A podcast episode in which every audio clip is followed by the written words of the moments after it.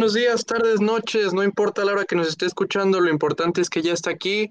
Nosotros somos Primer Down y hoy traemos un episodio de Blitz bastante cargadito de información. En el primer tema tenemos a los Washington Redskins, que muy probablemente, si usted escucha este video en algunas semanas, pues este nombre ya no sea correcto, ya que el primer tema es el cambio de nombre de la franquicia de Washington tras la oposición de algunos de sus principales patrocinadores como FedEx, que es el que nombra su estadio, o la misma empresa Nike, que es el que viste a todos los equipos de la NFL, han pedido el cambio de nombre y de pues infraestructura en general de la franquicia de Washington.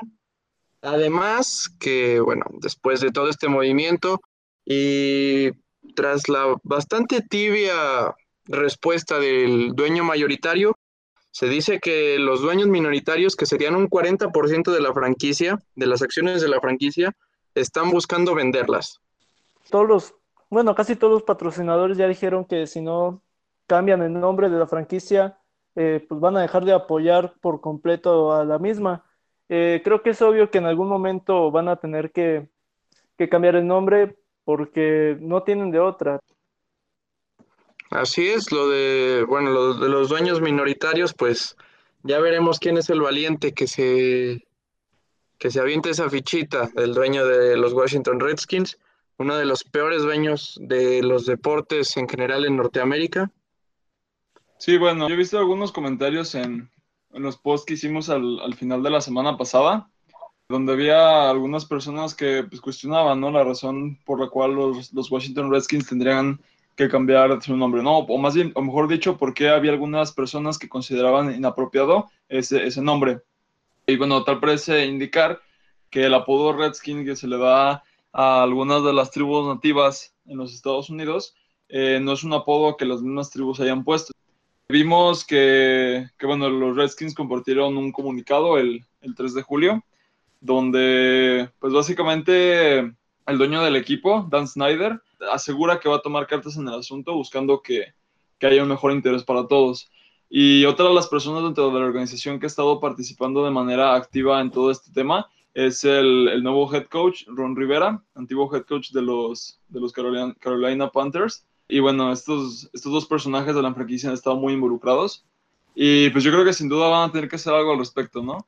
Porque pues sin dinero no, no hay equipo, así, así de simple. No es tan sencillo reemplazar a un patrocinador tan grande como FedEx, por ejemplo, o, Nike, que pues es como tu única opción de, uniformes, ¿no? No sé si alguno de ustedes haya visto más o menos las, las propuestas que hay de cambio de nombre, porque yo he visto algunas medio, medio chistosas. Sí, bueno, la mayoría de propuestas van de acuerdo a un tema bastante nacionalista. Bueno, ese es uno de los nombres, de hecho. Los Nationals, los, Senators, uh, ese los Warriors también. Los Warriors, sí. Bueno, nombres políticamente muy correctos para la capital de Estados Unidos. Sí, se habló mucho también, un rumor fuerte que los Generals de Washington también. Sí, sí, sí, sí, también. Yo creo que no está de más decir que, bueno, los, los aficionados o la mayoría de ellos no están contentos con, con, esta, con esta situación, pero, pues recordemos que, finalmente no es la decisión de ellos, eh, son temas que, que pues van un poco más allá, ¿no?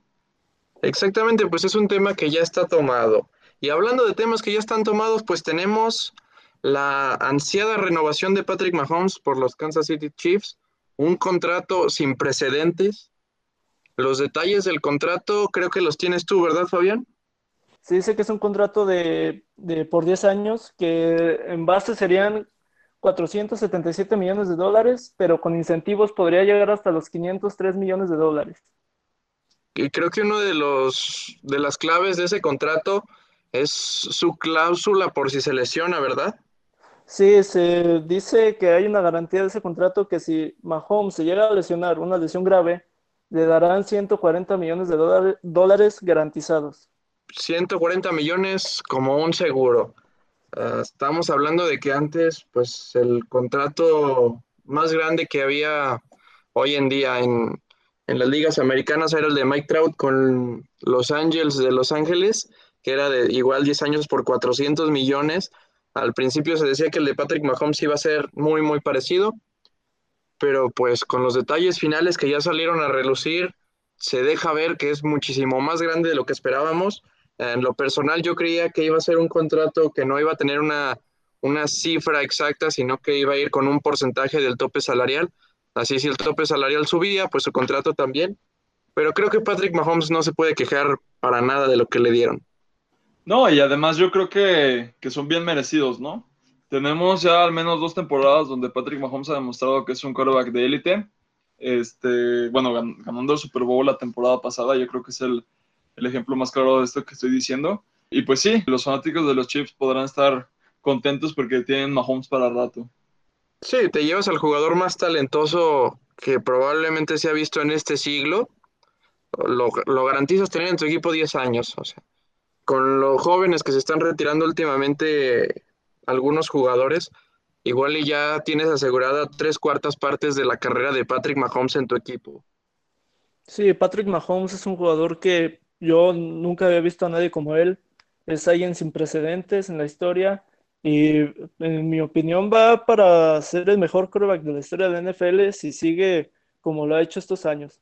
Sí, pues tiene el suficiente talento para hacerlo. También tiene un muy buen coach, tiene muy buenas uh, armas ofensivas, una defensiva que podría ser mejor, pero pues después de este contrato que firmó, va a ser complicado traerle muchos refuerzos en la defensiva.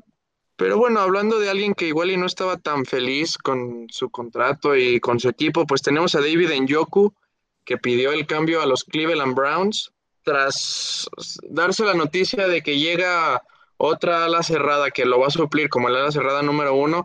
Este joven que fue seleccionado con el pick de primera ronda de los Browns, si no me parece mal, en el draft del 2017, pues ya no tiene hueco para ser el ala cerrada número uno en el equipo.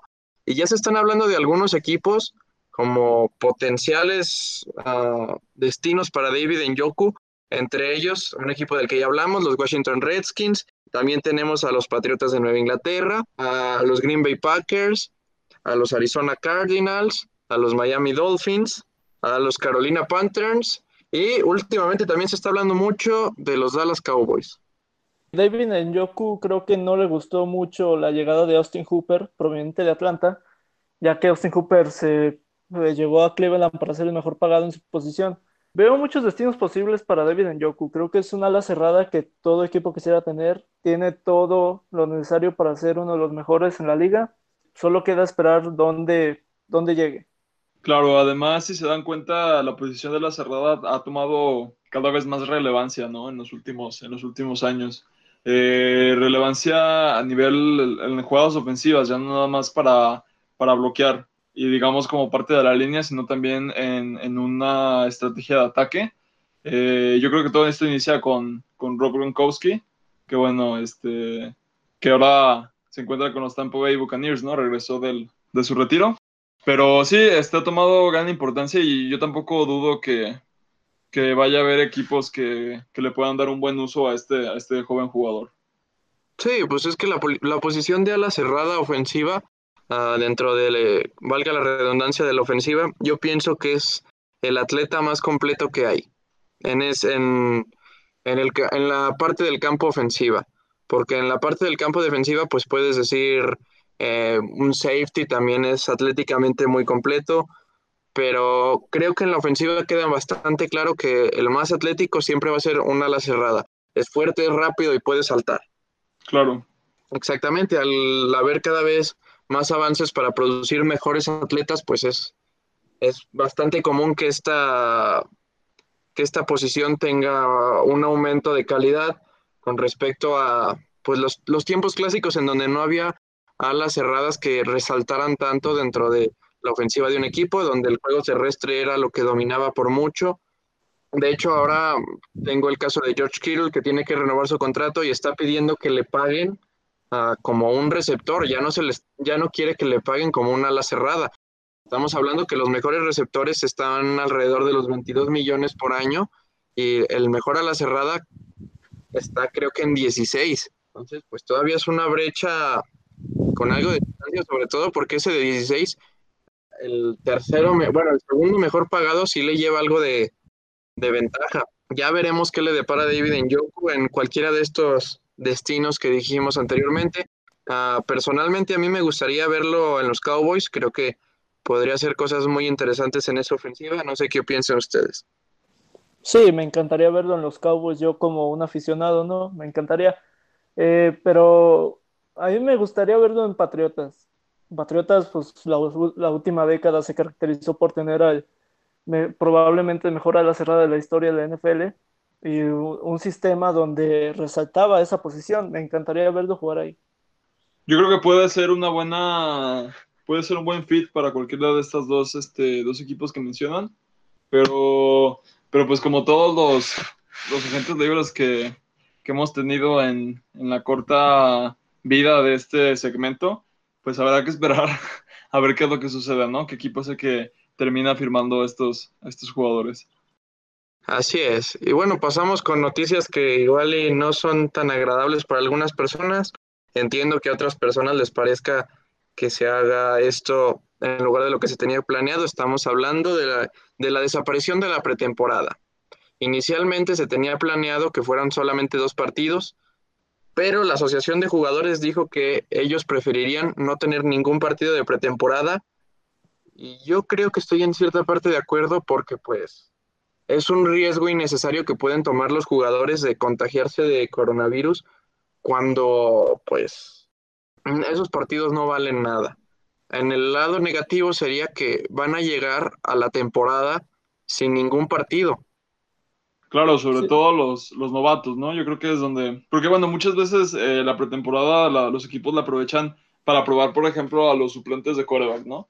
Eh, se van turnando los partidos para ver más o menos su desempeño. Y en general a jugadores en, en posiciones que, que dentro de un partido de temporada regular pues te podría costar mucho, ¿no? Eh, tener un jugador no tan experimentado en cierta posición. Para eso aprovechan muchas veces la, la, pretemporada.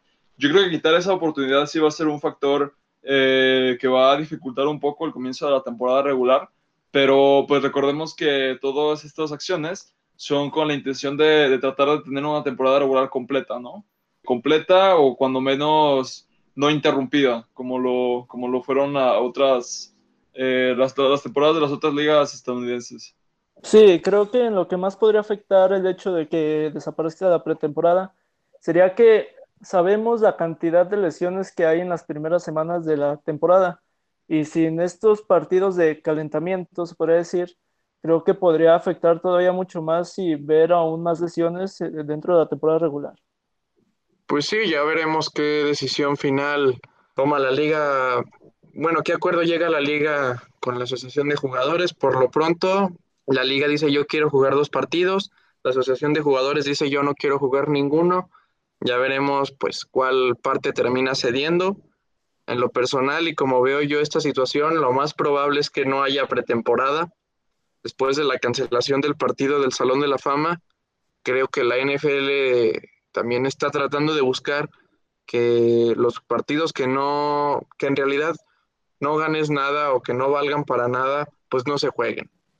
Y también terminamos con un tema de bastante polémica, ya que volvemos a hablar de los Kansas City Chiefs.